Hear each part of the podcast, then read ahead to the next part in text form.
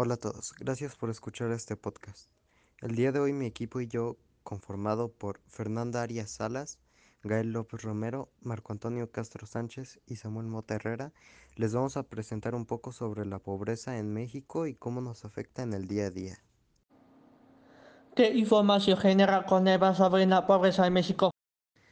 Con la medición multidimensional de la pobreza, México tiene datos a nivel nacional, estatal y municipal para que el país cuente con la evidencia sólida sobre los avances y los retos de la política social.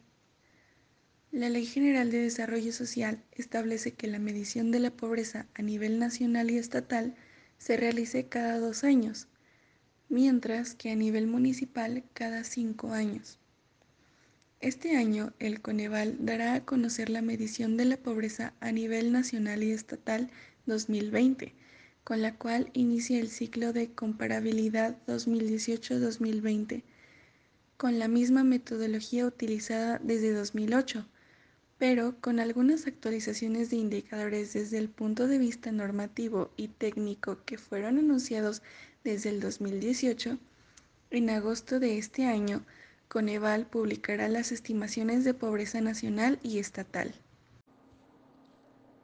¿Qué pasa si durante el intervalo entre cada medición nacional, estatal y municipal? Coneval publica cada trimestre la medición de la pobreza laboral, que es un indicador que proporciona el porcentaje de personas que puedan adquirir una canasta alimentaria con el ingreso de su trabajo.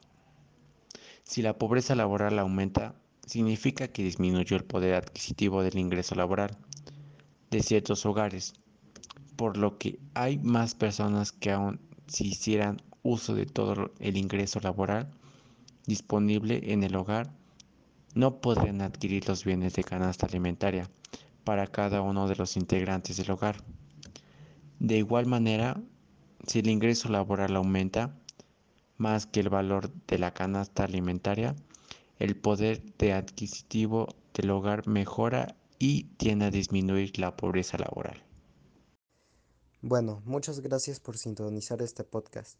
Y aunque no ha sido demasiado largo, lo hacemos para poder informar y crear conciencia sobre la situación actual del país. Gracias.